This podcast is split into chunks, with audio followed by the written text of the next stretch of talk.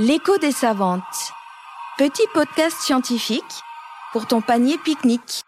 Une question, une scientifique, une réponse. Une production de la Nef des Sciences, saison 3, novembre 2022. L'écho des savantes spécial Kids. Il faut que tu respires. Santé et alimentation, l'intégrale. Ça c'est rien de le dire. Avec les enfants du périscolaire Hilberg de Mulhouse, qui interrogent Dominique, diététicienne, et Daniel, médecin généraliste, pour tout savoir sur la santé et l'alimentation. Est-ce qu'on a besoin de faire du sport pour être en bonne santé? Il faut bouger. Pas forcément faire du sport, mais il faut bouger. Et euh, quand tu fais du sport dans une équipe avec tes copains, c'est aussi bien parce que tu es content d'être avec tes, avec tes copains. C'est bon pour tes muscles, c'est bon pour ton corps, c'est bon pour tout. Qu'est-ce qu'il faut pour être en bonne santé? Qu'est-ce qu'il faut pour être en bonne santé? Ça, c'est une question qui est vaste. Bah déjà, il faut, je pense qu'il faut être déjà heureux.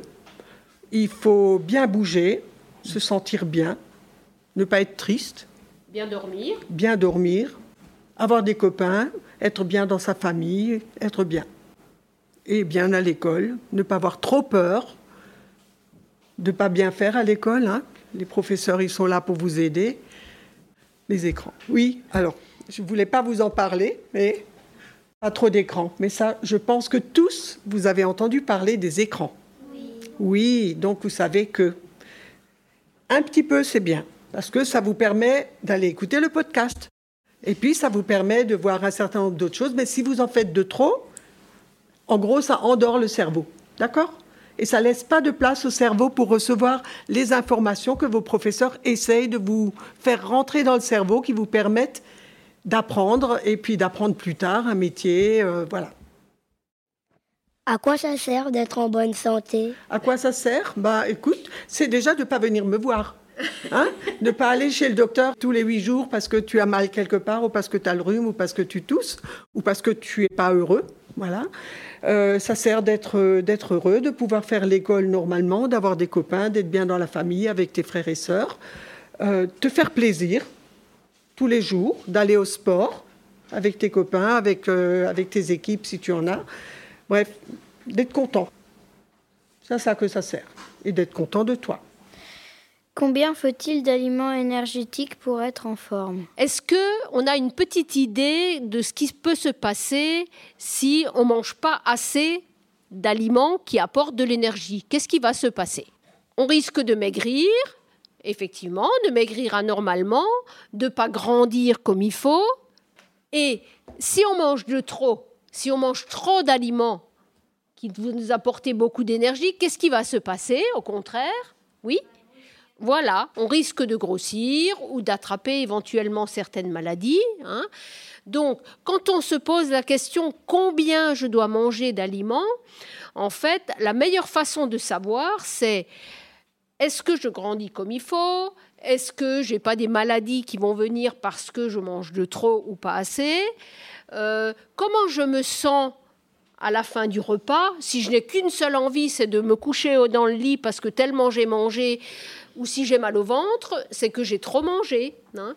Donc le mieux, c'est de sentir un petit peu comment on est. hein. Si on est en pleine forme, voilà, qu'on grandit comme il faut, que là, dans le carnet de santé, euh, on voit que ça monte comme il faut jusqu'au moment où on est adulte, c'est que tout va bien.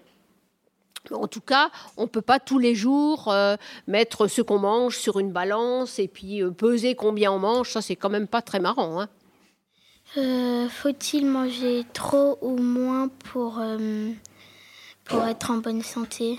Bah, ça répond un peu à la question, à la réponse que Dominique t'a donnée. En fait, euh, il faut beaucoup écouter aussi son corps et écouter papa et maman qui vous préparent des repas matin, midi et soir et qui savent vous équilibrer le repas et manger au repas, un petit goûter pourquoi pas, un peu plus si vous avez fait du sport et puis modifier un petit peu votre alimentation quand vous allez faire un match de quelque chose. hein. Vous mangerez un peu plus de pâtes. Ça, je pense que vos, vos éducateurs sportifs vous expliquent ça. Et il faut surtout s'écouter et ne pas manger ni de trop ni trop peu. L'écho des savantes. Petit podcast scientifique pour ton panier pique-nique. Une production de la Nef des Sciences. Tu vas pas mourir de rire. C'est pas rien de le dire. De battre, mon cœur s'est arrêté. Cœur, il bat trop vite, qu'est-ce qu'on doit faire? Ah, si le cœur il bat trop vite, qu'est-ce qu'on doit faire? Alors, quand tu cours et que tu fais un gros effort, ah ben, il va battre vite, c'est normal. C'est sa réaction. Si tu as une grosse émotion parce qu'on t'apprend euh, que tu as réussi ton examen ou, ou- ou que tu l'as raté, il peut battre vite aussi. Et c'est pas grave parce que dans ton corps, il y a plein de, de- de systèmes qui font que ça va se régulariser tout seul. D'accord? Du coup, ça veut dire que on se sent mal ou on se sent heureux Alors tu peux te sentir mal s'il bat trop vite. Alors si ça arrive tout le temps, tout le temps, peut-être il faut parler à ton docteur. Mais à vos âges, généralement, il n'y a pas ce genre de problème. hein? Qu'on a un peu des trucs qui fait peur et Tu veux dire que le cœur peut battre plus vite quand tu as peur? Ben oui, c'est une grosse émotion. Tu as très peur. Le corps réagit et il bat plus vite. D'accord? Et puis une fois que c'est passé, ben, ça va se régulariser. Et en tout cas, c'est pas dangereux pour la santé. D'accord? Dire qu'il qu'il faut se reposer? Eh ben, il faut se reposer quand tu es fatigué. Et en tout cas, il faut se reposer normalement. Il faut se coucher à l'heure le soir. Ça, papa et maman vous le disent pour arriver à se lever le lendemain, pour avoir les idées claires et aller à l'école en se sentant bien. D'accord? Et si dans la journée, on est tout le temps trop, trop fatigué, ça, il faut peut-être en vo- voir avec votre, avec votre docteur. Mais ça vous arrive pas à vos âges. qu'est-ce qui se passe quand le cœur bat plus lent que d'habitude? Alors, quand le cœur bat plus lent que d'habitude, alors déjà, il faut savoir ce que c'est que d'habitude. Alors, à vos âges, il n'arrive rien parce que ce cœur, il va jamais battre trop lentement. Il va battre lentement quand tu fais pas beaucoup d'efforts parce qu'il fait circuler le sang. Si tu bouges beaucoup, eh ben, il faut plus de sang, donc il va battre plus vite. Mais si tu es au repos, tu es en train de dormir, eh ben, il va battre tranquillement et plus lentement. Et tu sens rien d'autre. D'accord? Est-ce qu'on meurt quand le cœur bat plus Alors, ta question, c'est est-ce qu'on meurt quand le cœur ne bat plus? Moi, je vais dire dans l'inverse. hein. Quand le cœur ne bat plus, quand on est mort, le cœur ne bat plus. D'accord? Mais on ne va pas forcément mourir quand le cœur s'arrête parce que on a des choses qui s'appellent des défibrillateurs en ville et il faut que la personne qui voit que tu fais parce que si ton cœur ne bat plus, tu, tu es évanoui. D'accord? Mais ça, ce sont des choses qui n'arrivent pratiquement pas chez vous, c'est chez les grandes personnes qui ont des problèmes de cœur, de tension ou autre chose. hein. Et en tout cas, on ne peut pas vivre si le cœur ne bat pas. L'écho des savantes. Petit podcast scientifique pour ton panier pique-nique. Une production de la Nef des Sciences. Tu leur raconteras l'époque où tu pouvais manger des fruits dans l'herbe, allonger dans les prés. Il y avait des animaux partout dans la forêt. Au début du printemps, les oiseaux revenaient. De l'eau et de l'air. Combien, combien nous faut-il d'oxygène pour vivre Oui. Combien il faut d'oxygène pour vivre? Je suis incapable de te dire. Tout ce que je peux te dire, c'est que dans l'air, il y a de l'oxygène. D'accord? Et dans l'air qui n'est pas pollué, ça c'est un mot que vous connaissez aussi, il y a de l'oxygène. Et si tu respires normalement l'air qu'il y a ici, eh ben ça suffit pour vivre. D'accord? C'est quoi qui fabrique l'oxygène? Tu as entendu dire quoi? S'il faut des arbres qui fabriquent de l'oxygène et qui enlèvent le gaz carbonique, oui, c'est vrai. Il faut des arbres. Voilà. C'est une petite question, mais ça, c'est vraiment trop spécialisé pour bien vous expliquer. Mais les arbres, la verdure fabriquent de l'oxygène et absorbent le méchant qui est quoi? Le gaz, Gaz carbonique. carbonique. Le CO2, Exactement. bah, ils savent des choses. Hein. Très bien. C'est ce qu'on appelle la photosynthèse. hein, Vous avez peut-être déjà appris à l'école. Pourquoi il faut de l'oxygène pour respirer? Attends, je crois que ta question est un peu mal posée. Pourquoi est-ce qu'il faut de l'oxygène pour respirer? Il ne faut pas de l'oxygène pour respirer. Il faut respirer tout court pour avoir de l'oxygène pour le corps. D'accord? Eh ben, il faut de l'oxygène pour faire travailler tout ce qui compose notre corps. hein. Qui sont les petites cellules. Ça, c'est peut-être un mot que vos enseignants ont dit ou pas dit. Notre corps est constitué de milliers, de millions, de milliards de petites cellules et pour fonctionner, elles ont besoin aussi bien de sucre, mais aussi d'oxygène. D'accord? Combien faut-il boire d'eau? Alors, combien faut-il boire d'eau? Alors, il faut, il faut boire quand même plutôt beaucoup d'eau. On n'en boit pas trop, hein, en règle générale. Il faut boire quand on a soif. Et même boire quand on n'a pas forcément soif, parce qu'on ne le ressent pas toujours forcément. Si on transpire beaucoup, si on court, si on fait du sport, quand il fait chaud, hein, euh, euh, quand on a de la fièvre, hein, voilà, il faut de toute façon boire tous les jours, boire un petit peu au moment des repas, boire entre les repas et, comme dit, boire surtout quand on a soif, mais surtout de l'eau, hein, parce que les autres boissons peuvent apporter beaucoup de sucre et puis euh, d'autres choses aussi, mais l'essentiel, c'est vraiment de boire beaucoup d'eau. Et boire de l'eau gazeuse, c'est aussi bon pour la santé? Alors, boire de l'eau gazeuse, euh, ça pose pas de problème particulier si on n'a pas trop de guillis dans le ventre quand on en boit. Hein, et, euh, et si c'est pas de l'eau qui contient beaucoup de sel, mais ça, c'est plutôt vos parents qui vont choisir. Donc, euh, c'est vrai que ça pose pas de problème particulier. De toute façon, tu le sens toi-même. Voilà. Si l'eau gazeuse ne te convient pas, tu ne vas pas être bien tu vas avoir mal au ventre, tu ne vas pas être en forme. Donc on peut boire de l'eau gazeuse, mais il faut écouter son corps. L'écho des savantes. Petit podcast scientifique pour ton panier pique-nique. Une production de la Nef des Sciences. L'énergie des vitamines. Comment attrape-t-on les vitamines D grâce au soleil? Ah, alors ça c'est une question très technique. D'abord, est-ce que tu sais ce que c'est que la vitamine D? Tu sais à quoi elle sert? Est-ce que vous savez à quoi sert la vitamine D? D'être en bonne santé, sûrement, oui. Bon, je vous explique rapidement ce que je peux. Si vous n'avez pas compris, vous me le dites. Hein. Donc la vitamine D, vous en avez tous entendu parler parce que votre docteur, quand vous êtes petit, ben, il vous prescrit de la vitamine D que papa ou maman vous donne au début tous les jours et après c'est une ampoule tous les quelques temps. Donc à quoi elle sert cette vitamine D?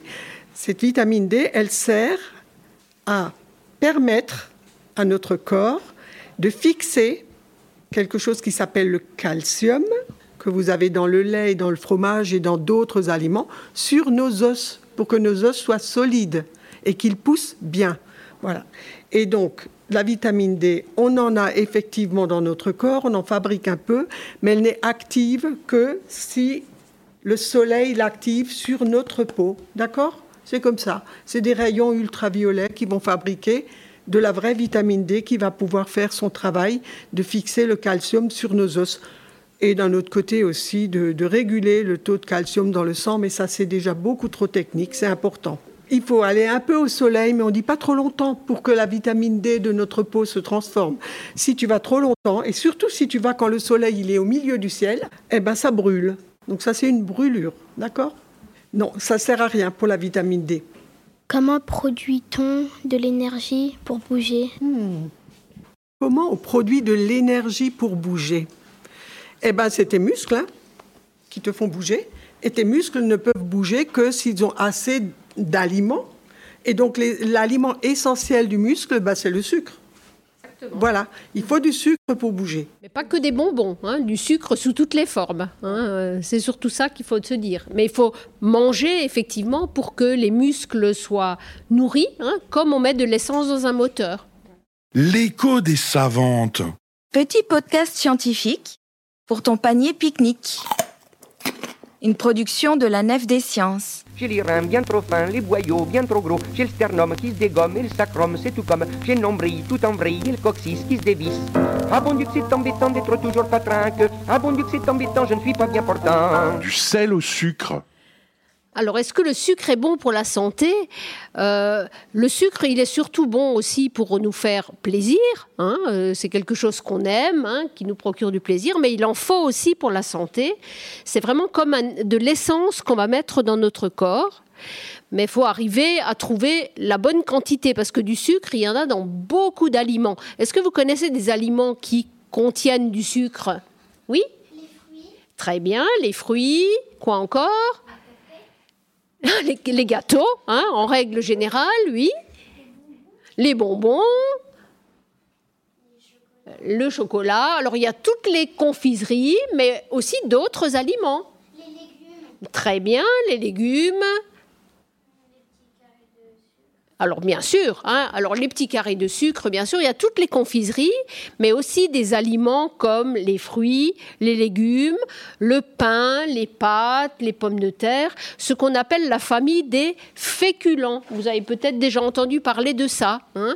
Et donc du sucre, ben, euh, il en faut quand même pour que nos cellules soient nourries, pour que on puisse réfléchir, hein, parce que ça permet aussi de nourrir le cerveau. Mais il faut arriver à trouver une bonne quantité, juste ce qu'il nous faut, pas trop, parce que si on mange trop de sucre, qu'est-ce qui risque de nous arriver? Des caries, exactement. Des problèmes de sang, oui. Grossir, hein, parce que quand on mange trop, ça peut nous faire grossir, mais pas que avec le sucre d'ailleurs. Hein. Oui, demoiselle. Avoir des avoir mal aux dents, oui, oui, bien sûr. Hein, les caries. Ah, vous connaissez ça, le diabète? C'est une maladie qui, qui s'exprime comment? Qu'est-ce qui, qu'est-ce qui se passe quand on a du diabète? Peut-être que vous avez quelqu'un dans votre famille qui en a. Quand on a un diabète qu'on ne connaît pas, donc en gros, quand on a un diabète, c'est que notre corps ne fabrique pas tout le sucre, ne transforme pas tout le sucre qu'on mange et il y a trop de sucre dans notre sang. Or, dans notre corps, il y a un autre organe qui est un organe super. Donc le foie, il aide à, fabriquer beaucoup de choses pour qu'on puisse digérer, mais il y a un truc qui s'appelle le rein. Connaissez le rein? C'est ce qui fait faire le pipi. Et donc, le rein, il va éliminer tout ce qui est en trop et qui est mauvais pour notre santé. Et donc, quand on a du diabète, ça veut dire qu'on a trop de sucre dans le sang. Si on ne le sait pas et qu'on n'a pas des traitements, parce qu'il y a des traitements et des régimes pour soigner ça, ce sucre, il est éliminé par le rein. Et donc, un des signes dont tu as parlé, tu as dû entendre parler de ça, c'est on fait beaucoup, beaucoup, beaucoup pipi anormalement beaucoup plus que ce qu'on boit, parce que normalement, le rein, il équilibre. Tu bois rien du tout, tu fais pas pipi. Tu bois beaucoup, tu fais beaucoup pipi. Tu transpires beaucoup, tu fais un peu moins pipi, d'accord? Parce que tu perds de, de l'eau sur le corps. Et le diabète, au début, peut se manifester quand il n'est pas connu par beaucoup d'urine. On fait beaucoup pipi. Et donc, pour terminer peut-être sur la question du sucre, hein, donc effectivement, c'est important de manger des fruits, des légumes un petit peu de confiserie, mais quand même pas que ça, hein, euh, parce que tous les aliments sont bons pour nous, il faut manger un petit peu de tout, c'est mieux. Il faut pas manger trop de sel. Ah, bonne question. Pourquoi il ne faut pas manger trop de sel? Parce que dans notre corps, pour fonctionner, il faut du sel. Mais il n'en faut pas de trop parce que c'est mauvais pour le corps. Et de toute façon, si tu en manges de trop, le filtre qu'on a appelé, qui est le rein, il va l'éliminer. D'accord? Alors, pour vous, ça pose pas de problème majeur parce que je pense pas que vous allez en manger beaucoup de trop. Mais pour les personnes plus âgées, ça peut donner des problèmes de des maladies. Ça peut donner de la tension, ça peut donner d'autres maladies. Donc en fait, il faut manger du sel, mais pas trop. L'écho des savantes. Petit podcast scientifique pour ton panier pique-nique. Une production de la Nef des Sciences. J'ai la rate qui se dilate, j'ai le foin qui est pas droit. Et puis j'ai ajouté, voyez-vous, ce n'est pas tout. J'ai les genoux qui sont mous, j'ai le fémur qui est trop dur. J'ai les cuisses qui se raidissent, les guiboles qui flageolent. J'ai les chevilles qui se tortillent, les rotules qui ondulent. Les tibias raplapla, les mollets trop les orteils pas pareils. À table Manger, c'est bien ou pas? Qu'est-ce que t'en penses? Est-ce que manger, c'est bien? Est-ce que tu aimes manger? Ah bah voilà, ça c'est une très bonne chose d'aimer manger. Hein. Après, bien sûr, euh, il faut pas manger que des bonbons. Hein. On sait que dans les aliments, il y a plein de choses. Donc c'est bien de découvrir aussi d'autres goûts, d'autres couleurs, hein, des choses plus dures, des choses plus molles. Hein. Mais euh, manger, ça donne beaucoup de plaisir aussi. Après, il y a effectivement des gens qui n'aiment pas beaucoup manger. Mais bon, il faut quand même, parce qu'il faut manger pour vivre. Pourquoi il faut mieux manger des légumes et des fruits au lieu que de la viande? Alors, à ton avis, qu'est-ce qui est intéressant dans les fruits et dans les légumes? Il y a des vitamines. Et oui, hein? Alors, il y a des vitamines un petit peu dans tous les aliments. Hein. Il n'y en a pas que dans les fruits et dans les légumes. Et les vitamines ont des noms différents. Ce sont des lettres. Hein. Donc, il y a la vitamine C, la vitamine D, on en a parlé tout à l'heure, la vitamine A, etc. Hein. et donc, euh, les fruits et les légumes, alors souvent on vous embête avec ça, on dit il faut manger des légumes. Hein. Alors les légumes contiennent des vitamines, mais pas que. Hein. Dans, les dans les légumes, il y a aussi comme des petits balais, on appelle ça les fibres, qui nous permettent d'enlever de notre corps ce dont on n'a pas besoin, de pouvoir aller aux toilettes pour l'éliminer. La viande, elle sert à autre chose. La viande, on la mange pourquoi? Quelqu'un a une idée? Pourquoi c'est bon de manger de la viande? Oui? Oui, d'accord, mais pourquoi particulièrement? À quoi ça sert D'y voir Ouh, très bien. Hein. Alors dans la viande, il y a des protéines, ça c'est un nom un petit peu savant, qui nous sert à quoi ces protéines? Alors c'est un peu comme des briques pour construire une maison. Hein. Et les protéines, c'est ce qui nous aide à fabriquer notre corps et à, reconstruire ce qui a été démoli avec l'âge. Hein. Donc c'est un peu comme les briques de notre corps. Donc pour bien manger, on va mettre dans l'assiette un petit peu de viande, ou on peut remplacer la viande par autre chose, vous le savez, hein, qui apporte aussi les protéines par quoi on peut aussi remplacer la viande? Ça apporte la même chose à notre corps? Est-ce que vous avez une petite idée? Très bien, hein, par du poisson ou par des œufs, hein, voilà. Et qu'est-ce qu'on va mettre encore sur l'assiette pour avoir tout ce qu'il faut pour notre santé? Les légumes. Et puis la troisième chose qu'on va encore mettre sur notre assiette, à côté de la viande et des légumes.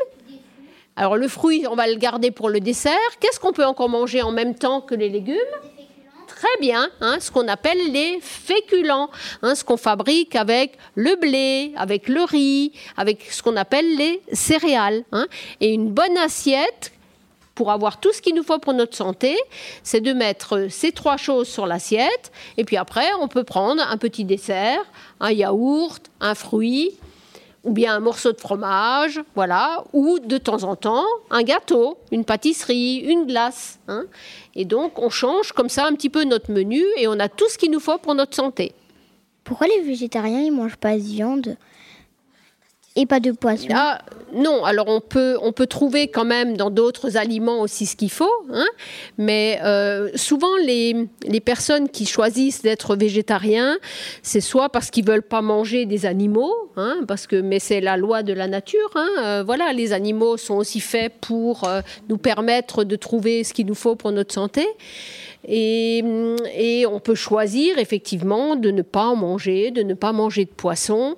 Et dans ce cas-là, de manger par exemple euh, un petit peu plus de fromage ou alors de manger un peu plus de féculents. Voilà, de choisir un peu d'autres régimes alimentaires.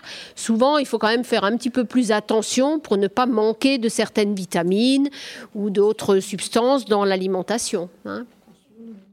Parce que sinon, on risque de ne pas avoir les muscles qui sont suffisamment bien construits et ça, c'est un peu dommage. Moi, j'aimerais savoir, il y a certains nutritionnistes qui parlent de super aliments. Qu'est-ce que c'est exactement? Je pense que tous les aliments sont des super aliments parce que tous les aliments euh, apportent quelque chose à notre organisme. Euh, une bonne alimentation, c'est comme construire un puzzle où chaque pièce a, sa raison d'être. Hein, parce que si on enlève une pièce du puzzle, tout tombe. Et donc, euh, d'où l'importance de manger de tout un peu. L'écho des savantes. Petit podcast scientifique pour ton panier pique-nique. Une production de la Nef des Sciences. J'ai le nez tout bouché, le trou du cou qui se découle et du coup, voyez-vous, je suis gêné pour parler, c'est vexant car maintenant je suis forcé de m'arrêter. Ah bon Dieu que c'est embêtant d'être toujours pas que, ah bon Dieu que c'est embêtant, je ne suis pas bien portant. Digestion. Comment on fait pour digérer? Ah, alors comment on fait pour digérer? Alors on a, on a une, une, machine dans notre corps qui est incroyable. Parce qu'en fait, la digestion des aliments, hein, donc digérer les aliments pour pouvoir en faire, que notre corps puisse en faire quelque chose, ça commence déjà où, à votre avis? Dans le nez, dans les yeux? Dans la bouche. Très bien. hein, ça commence déjà là. Et qu'est-ce qu'il faut faire alors pour déjà commencer à digérer dans la bouche? Qu'est-ce qui est très important Absolument. hein? C'est d'utiliser ses dents. hein, donc de, de bien mâcher, de bien mastiquer, de bien écraser les aliments en bouillie. Et parfois, on est trop pressé. Et on mange trop vite, on avale tout rond. hein, alors qu'on aurait vraiment déjà intérêt à bien mastiquer pour, déjà, pour que la digestion commence déjà dans la bouche.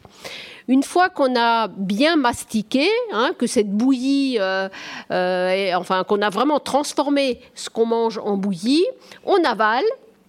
Et donc euh, les aliments, enfin cette bouillie passe dans un grand tuyau hein, qu'on appelle le grand tuyau là qui descend dans la gorge, qu'on appelle très bien, qu'on appelle l'œsophage, et ensuite ça arrive dans un espèce de petit sac là hein, qu'on appelle Très bien, hein, l'estomac. Vous voyez, vous savez déjà plein de choses. Et donc l'estomac continue à faire ce travail de digestion. Alors il envoie les aliments, ça bouge beaucoup là-dedans. hein, c'est comme une grande révolution. Et la digestion continue ensuite dans un très long tuyau qui est dans le bas de notre ventre. Très bien, qui s'appelle l'intestin. On a pratiquement 10 mètres d'intestin. hein, et ça se termine, oui, ah, il lève le doigt et ça se termine. Alors, le foie, il permet de faire du travail, de, euh, euh, on va dire, de tri. hein. Il permet d'aider aussi à la digestion grâce à des, petits liquides qu'on appelle les sucs digestifs. hein. Et puis, au niveau de l'intestin, il y a un tri qui se fait. Il y a des choses qu'on va garder. Et il y a des choses qu'on va éliminer quand on ira aux toilettes, parce qu'on ne va pas tout garder de ce qu'on mange, sinon on deviendrait vite énorme hein, si on gardait tout. Donc, euh, au niveau de l'intestin, il y a une espèce de passage avec des toutes petites veines, et ce qu'on va garder des aliments va nous aider à grandir, à pouvoir respirer, à pouvoir vivre, à pouvoir faire du sport, tout ce que les aliments aident à faire. Donc la digestion, c'est vraiment quelque chose qui dure longtemps hein, et qui démarre déjà dans la bouche. Et c'est très important de bien utiliser ses dents. On les a pas seulement pour la décoration, mais aussi pour la digestion. L'écho des savantes. Petit podcast scientifique pour ton panier pique-nique. Une production de la Nef des Sciences. Qui a créé le coronavirus? Qui a créé le coronavirus? C'est un animal qui a créé le coronavirus, non? C'est un animal qui a créé le coronavirus. Ah, on a parlé du pangolin, qui aurait transformé un virus qui est pas méchant chez lui et qui l'aurait transformé en un virus qui est devenu méchant pour nous. C'est en gros ce qu'on a entendu, hein, mais je ne peux pas vous dire plus. Je crois que c'est, je crois que je sais c'est qui qui a créé le coronavirus. C'est les Chinois. Ils ont fait, ils ont fait une expérience et après tout était raté et après ça a fait, le- après ça a fait une maladie. Bon, tu as écouté la radio, tu as entendu les parents et on t'a raconté que peut-être dans un laboratoire où on fait des choses très très très scientifiques, où on travaille avec des virus pour les étudier, pour savoir comment ils fonctionnent, aussi pour savoir comment on peut faire pour les, pour les enlever, pour trouver des vaccins. Et donc tu as entendu dire que peut-être dans un laboratoire, on a, on a travaillé sur ce virus qui s'est sauvé, on ne sait pas comment, et qui a fait l'épidémie. L'écho des savantes. Petit podcast scientifique pour ton panier pique-nique. Une production de la Nef des Sciences. Allô maman bobo Maman comment tu m'as fait, je suis pas beau Allô maman bobo Allô maman bobo Allô, maman Bobo? Pourquoi je saigne tout le temps du nez? Ouh, alors c'est moi qui dois te répondre. hein. Je pense que tu as posé cette question à ton docteur. Peut-être pas. Pourquoi tu saignes du nez? Tu dois pas saigner du nez tout le temps. Tu as peut-être un petit peu le rhume. Et donc, dans le nez, il y a des petits vaisseaux sanguins sous la peau, hein, comme, comme ici. Si tu t'égratines, ça saigne. Si tu saignes tout le temps du nez, c'est que peut-être tu as une petite irritation du nez, comme si tu te grattes. Et ça, si tu saignes beaucoup et tout le temps, il faut le dire à ton docteur et qui va regarder dans ton nez et qui va éventuellement proposer un petit traitement, soit une petite pommade à mettre. Au pire, il faut cautériser, mais ça, à votre âge, ça n'arrive pas. Vous allez saigner du nez si vous avez un gros rhume qui traîne. D'accord? Ou si tu reçois un coup de poing, ça. Donc il ne faut pas se bagarrer, en tout cas, euh, pas se donner des coups. Ou un coup de boule. Ouais, voilà. Merci pour la traduction. Pourquoi a-t-on la varicelle? Pourquoi on a la varicelle? Eh ben parce que parce que on a été au contact d'un copain qui avait la varicelle et c'est une maladie qui est transmise par un petit virus et c'est un petit virus qui se promène beaucoup beaucoup beaucoup et quand on attrape la varicelle, on est ce qu'on appelle très contagieux. Donc c'est pour ça que c'est toute l'école qui a la varicelle en général en même temps ou à 15 jours d'intervalle. Et c'est une maladie qui n'est pas grave quand vous l'attrapez quand vous êtes petit. Euh, le, euh, le copain qui nous a donné la varicelle, comment lui il l'a attrapé? Eh ben, il l'a attrapé d'un autre copain qu'il avait. Parce que c'est un virus qui, il n'est pas très méchant quand vous êtes enfant. Bon, il vous donne des boutons, hein. Et puis ça dure quand même au moins une bonne semaine et encore une semaine de plus jusqu'à ce que les boutons soient secs et tombent. hein. Mais c'est un virus qui, euh, qui se promène beaucoup. Et même si tu te protèges, tu vas l'attraper quand même quand tu es au contact de quelqu'un qui a la varicelle. Alors, il est méchant quand on est adulte. On vaccine les adultes qui n'ont pas eu la varicelle. Et on vaccine, donc ça c'est peut-être un peu trop technique, on vaccine les jeunes parents qui vont avoir des petits-enfants et qui n'ont pas eu la varicelle. Parce que la varicelle à l'âge adulte, c'est beaucoup plus agressif. Et aussi, qui a créé, qui la rhinopharyngite? Qui a créé la rhinopharyngite? Mais elle n'est pas créée. Elle se fait toute seule quand tu as un virus qui va dans le nez, dans ta gorge. Et vous en avez tous eu beaucoup quand vous êtes tout petit et jusqu'à ce que vous alliez en classe. Parce que votre corps, il n'a pas de moyens de défense. On appelle ça des anticorps. Et donc vous avez tous des rhinopharyngites. Vous vous les refilez tous en classe. Vous les donnez aux enseignants aussi. Voilà. Et quand vous avez été au contact, vous avez des défenses naturelles et vous n'en attrapez plus quand vous avez votre âge. Moi, j'ai une question pour les schtroumpfs. Est-ce que, vous savez, pourriez expliquer aux enfants pourquoi est-ce que quand on se cogne, on a un bleu? Dans notre corps, il y a quelque chose qu'on appelle des vaisseaux sanguins, donc qui, qui transportent le sang de notre corps partout, partout, parce que c'est le sang qui apporte le sucre, qui apporte tout ce qu'il faut pour que le corps fonctionne bien. Et ben ce sang, il arrive dans des tout petits vaisseaux sous la peau. Et si tu tapes dessus, ben ces petits vaisseaux, ils se cassent parce qu'ils sont fragiles. Et quand ils se cassent, et ben ça fait un bleu. Et euh, le terme technique, c'est un hématome. T'as un bleu. Normal, quand on se cogne, les petits vaisseaux se cassent et ce n'est pas grave, sauf si c'est vraiment très gros. Et ça part tout seul, ça guérit. L'écho des savantes. Petit podcast scientifique pour ton panier pique-nique. Une production de la Nef des Sciences. Port à la voile. La nuit, À la marrer vie, les étoiles. à la mort. Moi, les chevaux, le revolver et le chapeau clown. La belle Peggy du saloon. Combien de jours peut-on tenir sans boire et sans manger? Alors, combien de jours on peut tenir sans boire et sans manger? À ton avis, est-ce que on tient plus longtemps sans boire ou sans manger ou c'est pareil? Hmm, Sans manger? On tient plus longtemps sans manger que sans boire, c'est vrai. hein. Alors, euh, sans boire, euh, trois jours, c'est vraiment le grand maximum. hein. C'est surtout sans respirer qu'on meurt très vite, hein, parce qu'il faut d'abord de l'air. Et puis après, donc sans boire, sans boire ni manger, bien sûr. On ne tient pas très longtemps parce que le corps se dessèche complètement, se déshydrate complètement. Et donc, euh, c'est à peu près trois jours. Sans manger, ça peut durer beaucoup plus longtemps si on a à boire. Hein. Donc, euh, on peut tenir 30 jours, 40 jours, euh, 50 jours, si on boit quand même. Mais c'est quand même pas conseillé de le faire. hein. Est-ce qu'il faut des microbes pour vivre? Il y a deux sortes de microbes. hein. Il y a des bons microbes d'ailleurs. Est-ce que vous savez ce que c'est qu'un microbe? C'est plusieurs sortes de choses. hein. Ça peut être, ça c'est un peu compliqué, une bactérie, un virus, ou ça peut être même un champignon. Alors il y en a qui sont bons et qui sont utiles pour la vie, et il y en a d'autres qui vous rendent malade. C'est là que vous venez me voir parce que vous avez le rhume ou mal à la gorge ou que vous toussez. Dans le ventre, il y a beaucoup, beaucoup, beaucoup, beaucoup, des millions de microbes et qui sont des bons microbes. Et ça a un nom un peu particulier. Vous avez déjà entendu parler de ça? Ça s'appelle le microbiote. Vous avez sûrement entendu parler de ça. Tous ces microbes, ils sont là avec ce que le foie fabrique, que Dominique vous a expliqué, qui sont tous les sucs digestifs.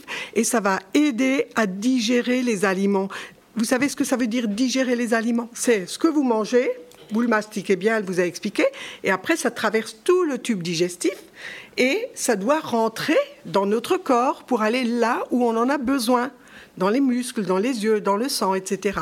Et le microbiote, il doit aider justement à faire cette absorption de tout ce qui est dans le tube digestif et qui est bien préparé pour être absorbé. D'accord? C'est le, carburant, si tu veux, de ton corps. hein. Est-ce que ça vous va comme réponse? C'est quoi notre âge maximum? Ah Notre âge maximum, jusqu'à quel âge on peut vieillir? Alors, ça augmente tous les ans, hein, l'âge maximum des personnes. hein. Euh, alors, vous avez sous-entendu qu'il y a des personnes qui ont vécu jusqu'à 110 ans, 115 ans. Après, ça dépend de l'état de santé des personnes. hein. Il y a des personnes qui sont très vieilles à 80 ans et il y en a d'autres qui sont encore très jeunes à 80 ans. D'accord? Donc en général, c'est pour les femmes, on dit qu'elles vivent un peu plus longtemps que les messieurs. hein? Donc c'est 80, 90. Mais ça peut être avant ou un peu après. Euh, Comment fait-on les femmes pour être enceintes? Pour que un bébé se forme, il faut qu'il y ait deux cellules qui se mettent ensemble et qui fabriquent un bébé. Et donc, les femmes ont des petites cellules qui sont qui naissent dans les ovaires et les hommes, ils ont des petites cellules qui sont dans les testicules. Et quand les deux viennent ensemble, ça, ça se fusionne et ça, donne un bébé dans le ventre et qui va pousser dans le ventre de la maman parce que c'est pas fait pour pousser dans le ventre du papa. Mais du coup, ça veut dire que les hommes et les femmes n'ont pas le même corps? Ils ont en tout cas pas les, mêmes, ils ont pas tout à fait, ils ont pas les mêmes cellules pour refabriquer des enfants. D'accord? L'écho des savantes. Petit podcast scientifique pour ton panier pique-nique. Une production de la Nef des Sciences.